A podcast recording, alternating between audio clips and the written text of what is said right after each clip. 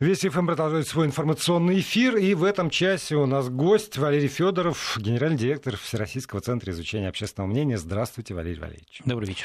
А, прежде чем мы перейдем к непосредственно к материалам исследований вас и ваших коллег, я бы хотел у вас получить комментарий вот на какую тему. Сегодня э, все средства массовой информации практически откликнулись на результаты опроса, которые провели ваши коллеги по поводу э, Сталина.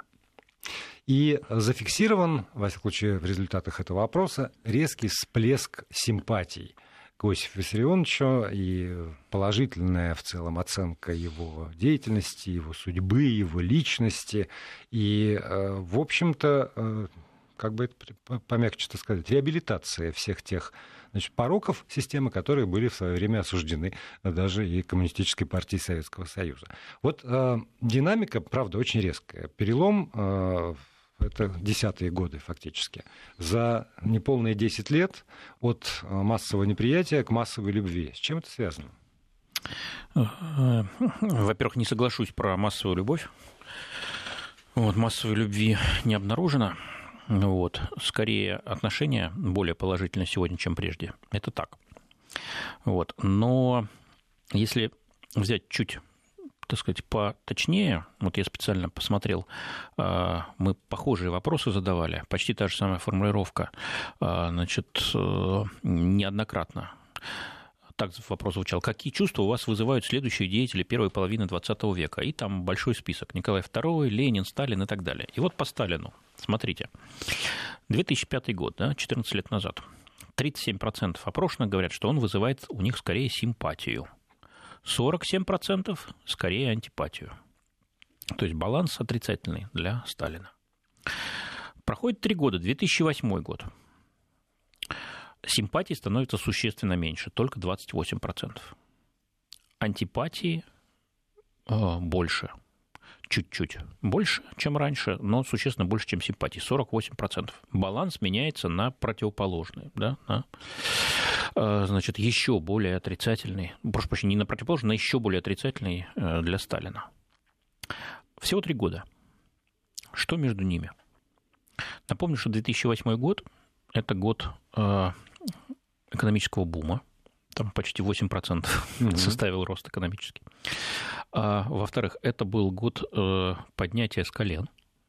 Мы не в 2014 году с колен поднялись. Да, вот, мы, мы несколько, несколько мы раз, несколько раз помню, поднимались. Да. да. Вот 2008 год – это один из э, тех годов, когда мы точно поднялись. Напомню, война на Кавказе, когда мы оказались на правильной стороне истории, вот, и были успешны, и очень себя за это зауважали и полюбили. И себя, и нашу армию, и так далее. Вот. То есть э, и, наконец, это был год, когда президентом у нас был э, Дмитрий Медведев, который в том числе э, значит, благословил проект десталинизации. Напомню, был такой проект. Михаил Федотов его активно отстаивал, Сергей Караганов и много других уважаемых людей. Вот. И вот, смотрите, всего за три года отношение к Сталину существенно ухудшилось. Почему? Мне кажется, это очень показательно для анализа именно сегодняшней ситуации, как ни странно. А, вот в 2008 году мы себя чувствовали со всех точек зрения лучше, чем в 2005. И при этом а, руководство страны заняло а, не просто отчетливую антисталинскую позицию, а такую артикулировало ее. Потому что действительно серия мероприятий проводилась, было запланировано, значит, памятники открывать, и, значит, много говорилось на всех уровнях об этом. И симпатии к Сталину пошли на спад. Не из-за пропаганды, хотя пропаганда, конечно, всегда играет роль, имеет значение, но из-за того, что все-таки мы себя ощущали и с экономической, социальной точки зрения э, лучше существенно. Ну, представляете, да, экономический... Да, да, да. Я очень ну, хорошо помню, главное, это время, вот, когда действительно да. лучше. Все, была все, такая проблема, все лучше и лучше. Да, была, была такая проблема, я помню, сейчас уже смешно кажется, да, что на московских стройках воровали бульдозеры и краны. Представляете, да? Вот Были это... востребованы. Безусловно. Вот, поэтому их реально да. воровали. Вот. Сейчас, конечно, это уже кажется смешным. Вот. И при этом мы были, мы себя уважали. Вот, уважали а, с того важного с точки зрения, что все-таки мы а, держава. Держава, которая значит, может сказать нет, когда надо. Вот это чувство резко усилилось после вот, августовской войны на Кавказе. И поэтому ностальгии по Сталину, ну, ну, эта ностальгия пошла на спад. Цифры, повторюсь, тогда 28% симпатизировали ему, 48% антипатию ему высказывали. Вот, поэтому, возвращаясь к сегодняшним дням, э, чем больше мы уверены в себе, чем лучше мы себя ощущаем э, в социально-экономическом э, аспекте, и чем более артикулирована антисталинская позиция нашего государственного руководства, вот, тем меньше симпатии к Сталину. Извините, вот смотрите, мы, опять же, сейчас держава, которая может сказать «нет», которая, в общем, в оппозиции Западу, как минимум, причем э, идем своим причем курсом. сильные оппозиции, если да. верить опять же нашему политическому руководству, да, там в, в сильной конфронтации, а политическое руководство устами э, президента страны Владимира Путина э, говорит про то, что как как плохо, что сейчас я не, там, далеко от текста, но суть я не, не перевираю точно, как плохо, что э, школьники, значит, не знают про репрессии и что нужны уроки, которые бы это все объясняло. Путин принимает участие в открытии памятника жертвам политическим репрессий Франгуляна в центре Москвы, на, там, на проспекте Сахарова, на, на, на Садовом кольце практически. И в этом смысле придраться к Путину Э, что он восхваляет, там, предположим, Сталина или как-то неотчетливо артикулирует свое отношение к репрессиям, нельзя. Остается э, вот в разнице только динамика э, социального, там, экономического положения, прежде всего. Тогда постоянно с каждым годом росло, сейчас, как мы знаем, там, с 2013 года непрерывно снижается. Ну, не снижается, но, по крайней мере, топчемся на месте, ну, точно. Да, ну, там стагнирует, то, что касается угу. роста доходов. Неужели вот им только, только вот это вот? А, ну, вы знаете, так да не так. Ведь все эти факторы, они же э, преломляются через призму а, человеческого восприятия. И то, что вчера казалось очень крутым, сегодня уже кажется нормальным или даже недостаточным. Ну, ну, условно говоря, если вы играли в дворовой лиге, э, значит, э, футбольной, и, значит, там ставили рекорды, вот, то вы себя, наверное, очень уважали. А потом, через какое-то время, если вы пошли в профессиональный спорт и там уже э, стали чего-то добиваться, то прежние э, успехи вам кажутся уже даже смешными. Вот. Поэтому, ну, аппетит приходит во время еды, это понятно. Значит, и этот фактор нельзя недооценивать. Поэтому, э, что касается социально-экономического положения, мы сейчас неплохо живем. Мы этот кризис да, прошли гораздо Э, спокойнее, чем, скажем, кризис 2009 э, года. У нас не было такого мощного падения. Напомню, в 2008 году мы выросли на 8%, а в 2009 году мы на 8% упали. Представляете, какие американские Я, я более того скажу, что сейчас мы живем не хуже, чем в 2008, вот. если иметь в виду карман. С, ну, в целом я с вами Может соглашусь. Может быть, не сильно лучше, но, цел... но не хуже уж точно. Да, в целом соглашусь, но, смотрите, а ощущение не очень хорошее. Почему? Потому что э, перспективы не видно. Потому что, э, по мнению людей, мы топчемся на месте. И действительно, статистика показывает, да, ну мы растем, но очень медленно. Это не тот уровень роста, который может ощутить, ощутить обычный россиянин на своем кармане. Кстати, есть даже специальные исследования экономистов и социологов.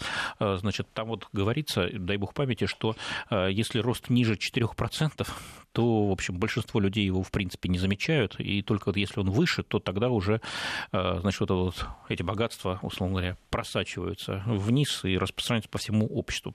Так что мы здесь не исключение. Поэтому, смотрите, с социально-экономической зрения, э, точки зрения мы не очень себя хорошо себя чувствуем. Вот. Теперь с точки зрения э, великой державности, да, с точки зрения удовлетворенности нашим мировым статусом. Да, сегодня мы понимаем, что мы можем сказать нет. И понимаем это гораздо лучше, чем в 2008 году, безусловно. Вот. Но мы это поняли еще в 2014 году. Сейчас у нас уже 2019, 5 лет назад. Привыкли. Да, уже привыкли. И это достижение уже э, не считается ну, каким-то таким сенсационным. То есть нет вау-эффекта. И нам уже хочется чего-то другого. Да? Вот человек такое странное существо, одного добился, хочется, э, хочется теперь другого. Нам чего сейчас хочется? Нам процветания хочется. И нам мира хочется. И спокойствия нам хочется. Нам немножко расслабиться хочется. Нет, мы, конечно, не хотим ни Крым терять, ни отказываться от суверенной, самостоятельной, независимой позиции нет ни в коем случае. Но войны мы не хотим. Вот, мы хотим разрядки, безусловно. Вот, мы хотим Э, экономического роста, мы хотим э, роста доходов, мы хотим себе позволить больше, чем мы могли себе позволить вот эти четыре года. Мы не хотим экономить, мы не хотим э, дальше жить с этой затянутыми поясами. Вот, поэтому мы не удовлетворены нынешней ситуацией. Вот. И, наверное, что самое опасное, вот взгляд в будущее, он всегда важен. В 2008 году нам казалось, что мы летим на всех парах, на ну, пусть не на бронепоезде, ну, таком, на высокоскоростной магистрали, в будущее устремленное. И мы верили в то, что завтра обязательно будет лучше, чем э, сегодня, тем более, чем вчера. А сегодня нет такой веры. Сегодня мы не уверены, и, кстати, никто не уверен, и даже правительство нам не обещает, что обязательно мы будем в 2020 году жить лучше, чем в 2019, а в 2019 лучше, чем в 2018. Да, чуть-чуть лучше, 1%, полтора процента, но мы уже говорили, что это не будет ощущаться как-то. Да, да. Поэтому вот сейчас такая ситуация, что будущее, оно у нас не розовое, вот, а какое-то такое вот у, кого, у кого-то серое, у кого-то черное, вот, но не розовое. И поэтому нет спокойствия, нет уверенности в себе, в своих силах, в то, что мы обязательно преодолеем, пройдем, прорвемся, и дальше будет лучше. Вот этого нет. И поэтому мы очень критичны сегодня. И тут возникает фигура Сталина, тут возникает э, лозунг вечный пора валить. Тут возникает очень много всего, вот, э, что не имеет смысла анализировать вот само по себе. Это надо анализировать через призму нашего самочувствия. Если нам здесь плохо, то те, кто говорит, да, конечно, я хотел бы уехать, становится больше. Хотя так сказать, статистика не показывает, что какой-то там всплеск мощной иммиграции. Ну, правда, у нас и статистики точно на эту тему нет, но это уже другой вопрос. Вот. И то же самое со Сталином. То есть Сталин это... Как отец? Нет, не отец. Это пример такой, да, вот, ну, знаменитое выражение, вот Сталина на вас нету, а при Сталине вы тебя там посадили угу. или там поставили к стенке и так далее. Вот ты хочешь жить при Сталине? Ты хочешь, чтобы к тебе применяли закон о трех колосках? да, вот, или об опоздании на работу. Нет, Никто пиш, не хочет. Пишут исключительно про сенатора Рашукова. Ну, конечно. То есть это э, такой способ выражения недовольства ситуацией в стране. И прежде всего, даже я скажу, не недовольство сегодняшней ситуацией, а недовольство тем, что образ будущего, он как-то потерялся. Не очень мы в него верим. Нам очень нужно этот образ будущего вернуть, чтобы поверить в него. И тогда, я уверен, фигура Сталина отойдет на задний план, как неоднократно уже случалось за последние 10-15 лет, которые мы эту тему регулярно мониторим. А тогда вот смотрите, еще э, теперь же к вашим э, исследованиям, к вашим опросам. Один из этих опросов вчера лег в основу нашей интерактивной программы дневной по поводу э, вот это большая да. зарплата или работа по специальности. Вот сколько, сколько там четверть россиян никогда не работали по специальности, не, так, работает по специальности сегодня каждый второй, только опрошенный 51%. И мы со слушателями говорили как раз даже ну, во-первых, о том, как, как их собственная судьба складывается в этом смысле. Во-вторых, конечно, о том, положительный это фактор или отрицательный.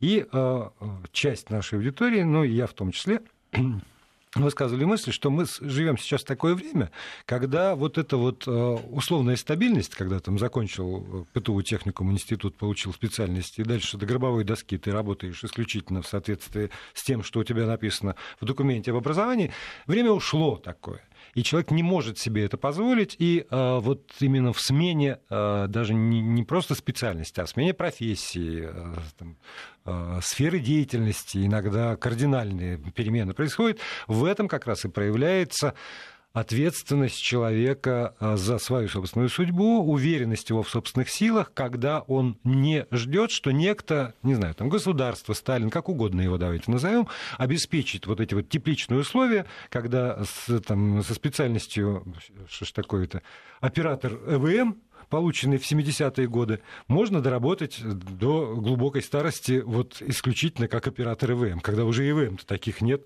150 э, лет как. Да, БЭСМ, знаменитые угу. системы. Ну что, могу только согласиться, будущее теперь не то, что прежде, да, по известному выражению. Вот, действительно, мы живем в более э, динамичном мире, быстро изменяющемся. Кому-то это очень нравится. Вот, прежде всего, самым молодым, которые очень здоровые, вот, адаптивные, смело, смело смотрят в завтрашний день и не имеют почти никаких обязательств. Вот. Родители еще молодые, вот, детей еще нет, семьи тоже еще в основном не обзавелись. В общем, пока вкушают все плоды, значит, ну а оборотная сторона, она еще далеко. Вот. У тех, кто постарше, вот такой бурный темп изменений, он, конечно, вызывает более сложные чувства. Ну а если брать э, самую возрастную когорту, то, конечно, здесь э, э, чувство скорее можно назвать оторопью, вот, страхом перед будущим, непониманием, разочарованием. И это все понятно и объяснимо. Что тут говорить, я даже не понимаю смысла. Вот. Но есть один лайфхак. Вот, будем говорить современным жаргоном. Задавая вопрос, вы когда-либо работали по специальности или нет? Если да, то как долго? Да? Мы посмотрели результаты э, в разрезе уровня образования, который получил э, наш респондент. И выяснилось, что чем ниже уровень образования, тем э, больше вероятность, что вам придется в ходе жизни, трудовой карьеры эту специальность сменить. Чем выше уровень образования, тем выше вероятность, пусть она и далека от 100%, что вы все-таки будете работать по специальности. Подтвержу цифрами. Среди тех, кто получил среднее образование, по своей специальности больше пяти лет проработали 39% всех опрошенных. Среди тех, кто получил высшее образование, по специальности более пяти лет работали 54% опрошенных. То есть на 15% больше. Это огромная цифра, на самом деле. Поэтому вывод такой. Чем выше уровень вашего образования, тем выше вероятность того, что все-таки вам удастся поработать по специальности своей достаточно долго. Может быть, это связано еще с тем, что все-таки высшее образование дает э, под понятием специальность гораздо более широкое поле деятельности, чем, э, скажем, образование узкопрофессиональное Соглашусь. среднее. Соглашусь. И тогда работает ли человек работает условно инженером, но он инженером может работать и здесь, и там, и сям, и при этом оставаясь инженером и считая, что он продолжает но, работать по специальности. Но я вот не инженер, да, я вот э, заканчивал э, по специальности политология. Ну, сейчас работаю в социологическом центре. Но вот. у вас не чисто социологический центр, у вас центр аналитический. И в этом смысле вы можете говорить, что вы работаете строго по специальности. Просто за, я, за... я работаю не строго по специальности, но в принципе вот как бы далеко не ушел. Вот. Э, поэтому я с вами соглашусь, безусловно, вот эти вот рамки, они гораздо шире у человека с высшим образованием, чем э, у человека со средним. И, кстати, еще цифра. Значит, вот из тех, кто сегодня работает, еще не вышел на пенсию, да, и уже не учится, а по специальности работают 58% опрошенных с высшим образованием. И только 44% со средним специальным образованием. И только 42% со средним общим образованием. Поэтому, еще раз, чем выше уровень образования, тем выше шанс, что вы будете работать по специальности. Но опять-таки это не сенсация, все люди это и так знают, все опросы показывают, что э, норма сегодня – это для детей желать высшего образования. То есть э, сегодня высшее образование – это уже такое гигиеническое требование. Вот. И вот как раньше в советское время позднее считалось, что если идешь в техникум, вот, э, или в ПТУ, ну, техникум еще как-то более-менее, угу. а вот ПТУ все, как бы крест на тебе можно поставить, чуть ли там не в люмпины. Вот, это, конечно, было, наверное, неверно, но э, такое мнение было очень широко распространено. Сейчас оно пошло гораздо дальше. Вот поэтому сейчас люди, конечно, стремятся всеми силами дать своим детям высшее образование. И как показывают наши исследования, с точки зрения вот это, а, значит, э, дальнейшего построения карьеры и шанса работать все-таки по выбранной специальности, а значит, как-то окупить время, потраченное на получение образования, получение специальности, это работает. Еще очень много говорили наши слушатели о том, что э, слишком рано приходится выбирать вот эту вот специальность. И э, тут следующая таблица. Нашел себя в другой сфере, это 20%, пятая часть. Все остальные, даже если поменяли, то э, потому что мало работы, потому что в другом месте больше, ну, вынужденные какие-то.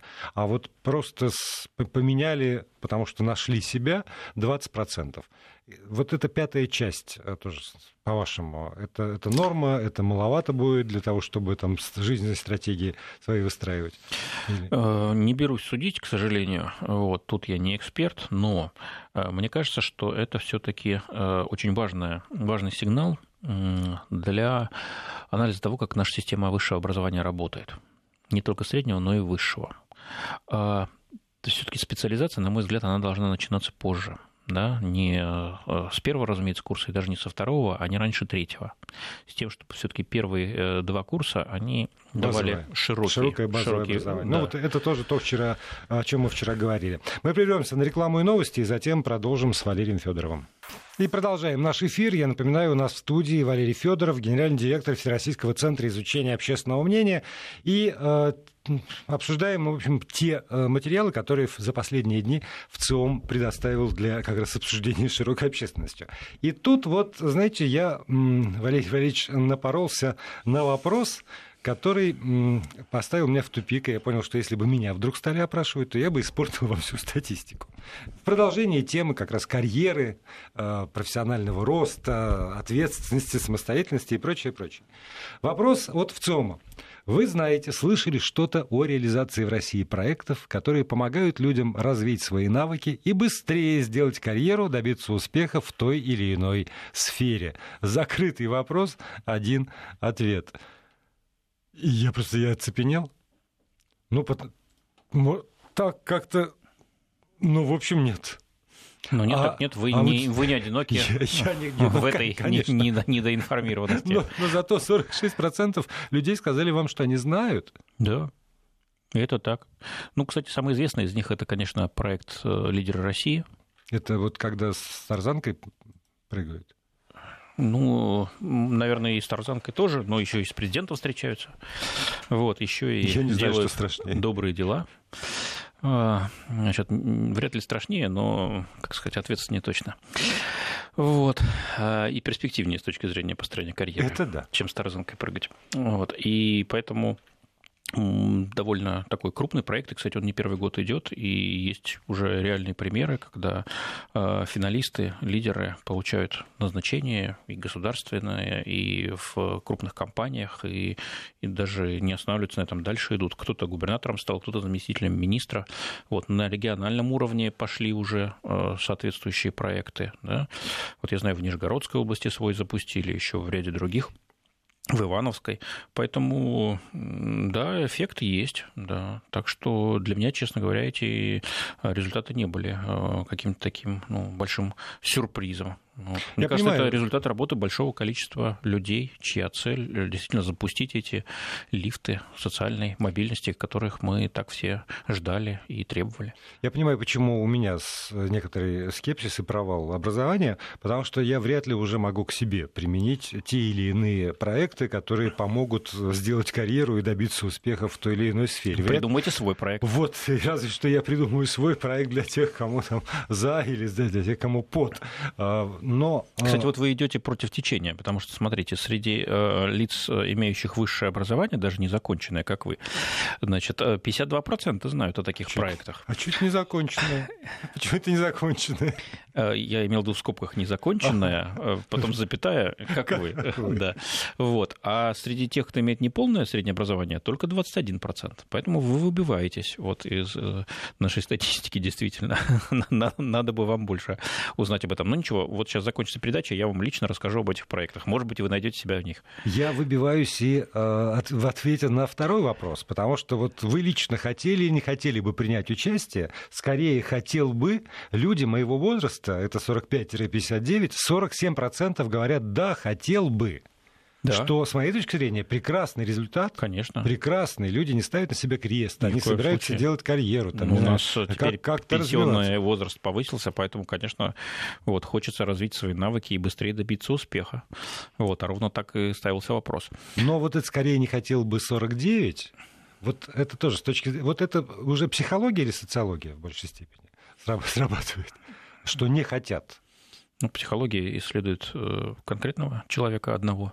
Да. Вот, каждый из нас, как известно, уникален. Вот, а социология берет людей в группе, в малой, либо в средней, либо в большой. Вот, поэтому тут какого-то такого противоречия нету. Но я на что бы ваше внимание обратил, если позволите. А под кого заточены эти, эти проекты? Под молодых, конечно. Прежде всего про, про молодых. Но вот молодость, она в разных сферах понимается по-разному. Понятно, что если речь идет о государственном управлении и о назначении на ответственные посты, ну, представьте, там руководитель департамента федерального министерства, например, да? Я помню вот. время, когда 25-летние вполне назначались на эти Ну и должности. полками, как известно, командовали иногда 19-летние. Да. да, правда, вот до сих пор разгрести не можем последствия этих, значит, э, лет. Ну, не будем. Э, так вот, э, все таки ну, нужен, да, или губернатор, скажем, да, вот за человеком, на человеке ответственность за миллион, два, ну или больше людей за их благополучие, вот, иногда даже за их жизнь и смерть, ну и, конечно, всегда за их социальное самочувствие. Вот, поэтому, э, значит, говорить о том, что человек 18-летний или там 22, только что закончивший вуз, может претендовать на э, эту роль, ну, это только какие-то должны быть либо исключительные обстоятельства, либо у него исключительные таланты. Такое тоже возможно, но редко, согласитесь. Вот. Поэтому, если говорить о сфере госуправления, то э, там 35-40 лет для этой сферы – это как раз-таки отличное время, чтобы стартовать. Вот, напомню, что э, сейчас президенту Трампу в Америке да, уже 70 слишком. Да? Да. Вот. Э, два кандидата на э, то, чтобы составить ему конкуренцию на ближайших выборах, демократы, Байден и э, Сандерс, еще старше его. Вот э, Сандерсу Берни, если не ошибаюсь, там 78, кажется, лет. Да, вот. И очень активно живчики, и, кстати, молодежь за них голосует, все такое. Ну, то есть я к чему? Что в этой сфере, конечно, зрелость наступает позже.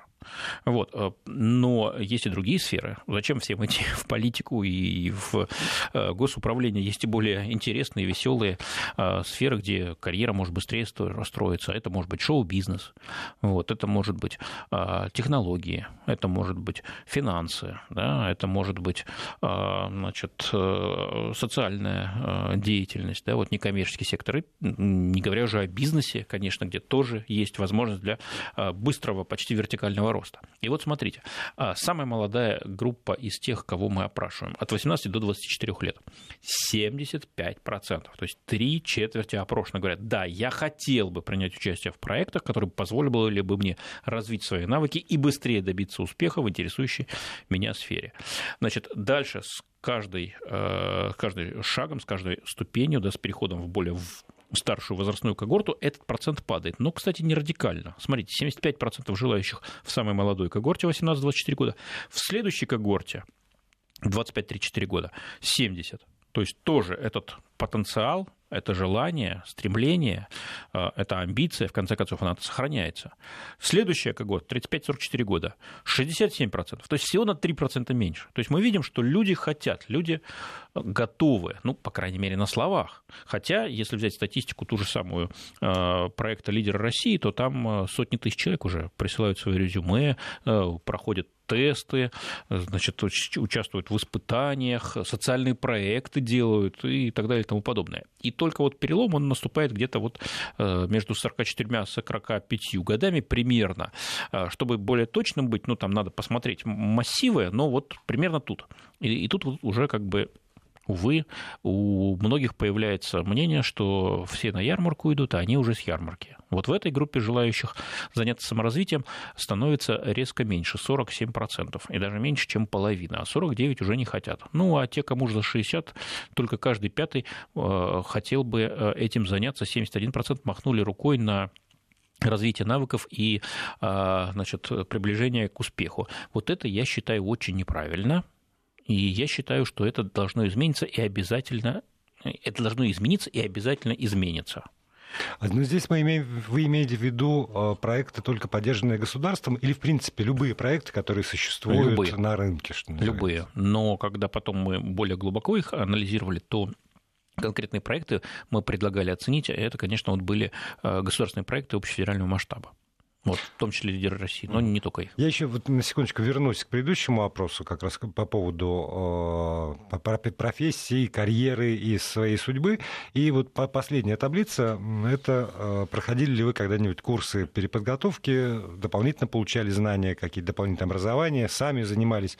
И вот здесь снова подтверждение того, о чем вы говорили. Проходили курсы профессиональной подготовки 45% из тех, кто отвечал, имеющих высшее, незаконченное высшее образование, образования, э, самостоятельно обучался без всяких курсов 32%, и только 22% никакие новые навыки не получали, имеющие высшее образование, ну и 1% затруднился вспомнить, получал он какие-нибудь новые навыки или нет. Во всех остальных группах, где среднее образование, среднее специальное образование, проценты как раз э, ну, очень отличаются из тех, кто... В, да, в меньшую сторону. Да, пытался как-то изменить свою судьбу. Да, среди и... имеющих среднее образование только каждый четвертый.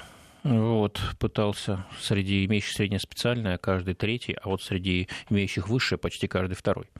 Ну, ну вот мне кажется, что это так или иначе два да. этих опроса очень перекликаются Безусловно. между собой в смысле э, там, постановки целей и осознания способов достижения этих самых целей? Что нужно делать для того, чтобы изменить ситуацию, если она тебя по каким-то причинам не устраивает? Ну, кстати, вот мы, э, переходя на конкретику, э, только про лидеров России сейчас говорили, а я, например, могу и другой, о, другом проекте просто буквально там пунктиром сказать о World Skills знаменитый, да? Ой, он прекрасный. Вообще, да, но он не про высшее образование, он, он про рабочие он, профессии, да, про мастерство, но какие про... Они там?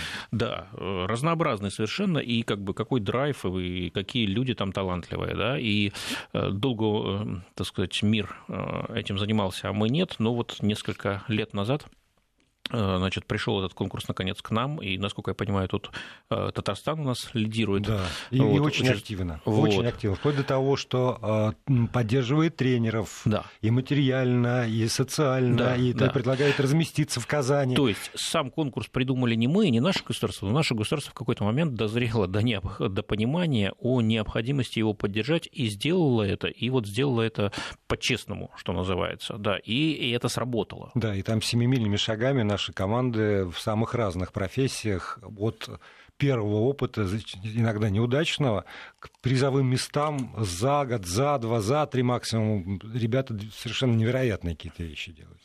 Вот так вот. Так что карьере, мобильности и развития место у нас есть. А, давайте, вот я вас совсем сейчас в другое место брошу, и называется это место Джулиан Ассанж.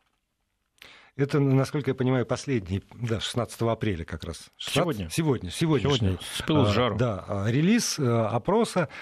А, и провокативная у вас постановка вопроса, герой он или преступник. И это же действительно очень важная история, потому что, э, наверное... От ответа на него зависит его судьба. Не проведет ли он остаток жизни за решеткой? Ну, это, от ответа на этот вопрос моего вряд ли его судьба сильно зависит. Там другие люди будут решать, герой или преступник. Но если предположить, что э, этот самый Ассанж имеет фамилию там Вася Иванов, например, и то же самое делает на иной территории – Э, с данными иных правительств и иных политических деятелей. Вот скажите, пожалуйста, прежде чем вы огласите результаты этого самого вопроса, э, изменился бы результат? На Безусловно. Взгляд, да? Конечно. Ну, э, есть такой вопрос-тест. Один мой коллега старший в свое время мне, так сказать, его тоже рассказал. Значит, вот два вопроса всего. Первое. Как вы считаете, значит, значит если Значит, одна, э, ну, если в футбольном матче э, судья неправильно посчитал, и благодаря этому, э, значит, одна команда выиграла, то это хорошо или плохо? Вот. Ну, понятно, все отвечают как? Плохо. Плохо. А теперь второй вопрос. А теперь представьте, что выигравшая команда – это ваша национальная сборная. Вот как бы вы в такой ситуации поступили бы? Да? То есть вот Чисто вы... теоретически, конечно, я бы так откинул прядь и сказал, конечно, плохо. Вот. Да, Но если да. бы это была конкретная ситуация, когда я еще весь матч прыгал, значит, болел, переживал, и, наконец, неважно как, наши выиграли. Да, да но наши. Но наши, но наши. Да. Вот, поэтому, да. И вот большинство в первом случае говорят, нет, конечно, мы за правду, мы за честность, а во втором нет, но мы за своих. Вот. И, конечно, безусловно, если бы э, Ассанж у нас вот какие такие ужасы э, раскрыл и, так сказать, людям глаза открыл на все, что делает а, государство, вот, то понятно, что позиция очень значительной части а, россиян была бы к, ним, э, к нему жестко негативная. Но это мы видим сейчас в Америке. В Америке значительная часть, хотя, конечно, не большинство, значит, считает его предателем, вот, иностранным агентом и полагает, что он должен быть наказан. Поэтому дилемма, которая в заголовке нашего пресс-релиза, преступник или герой, она реально существует.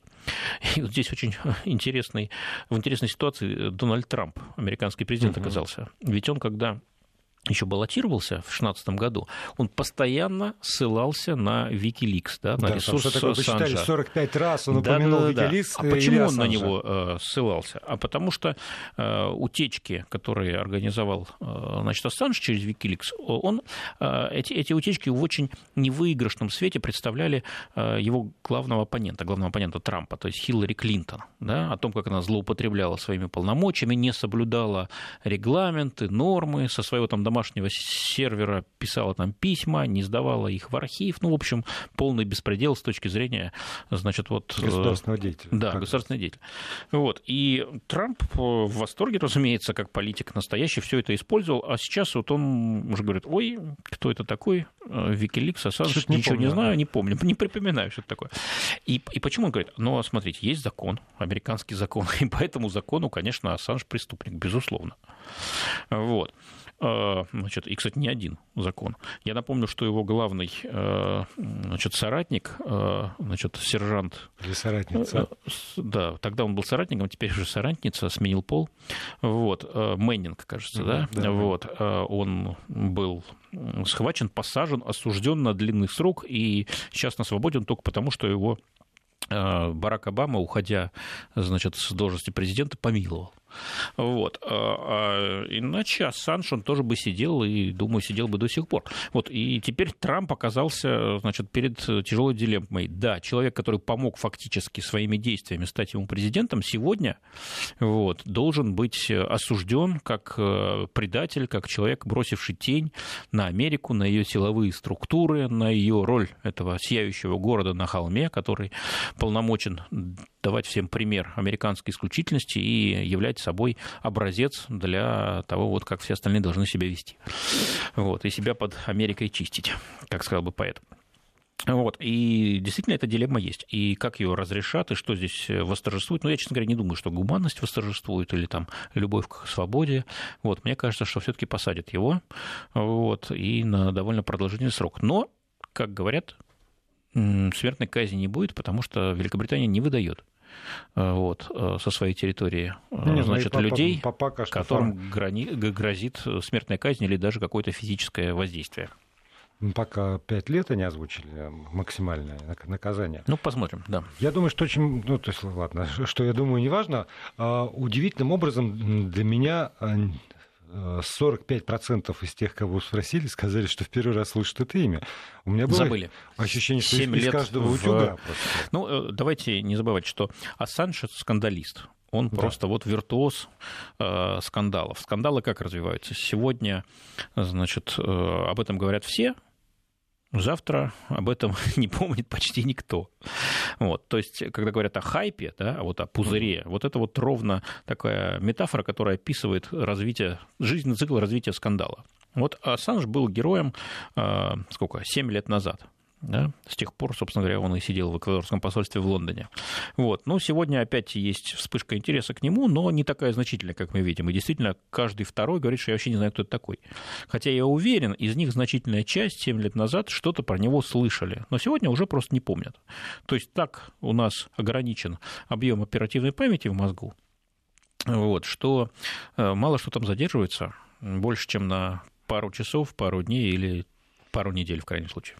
И при этом еще один парадокс, для меня, во всяком случае, публикуя секретные материалы, Ассанж нарушает закон.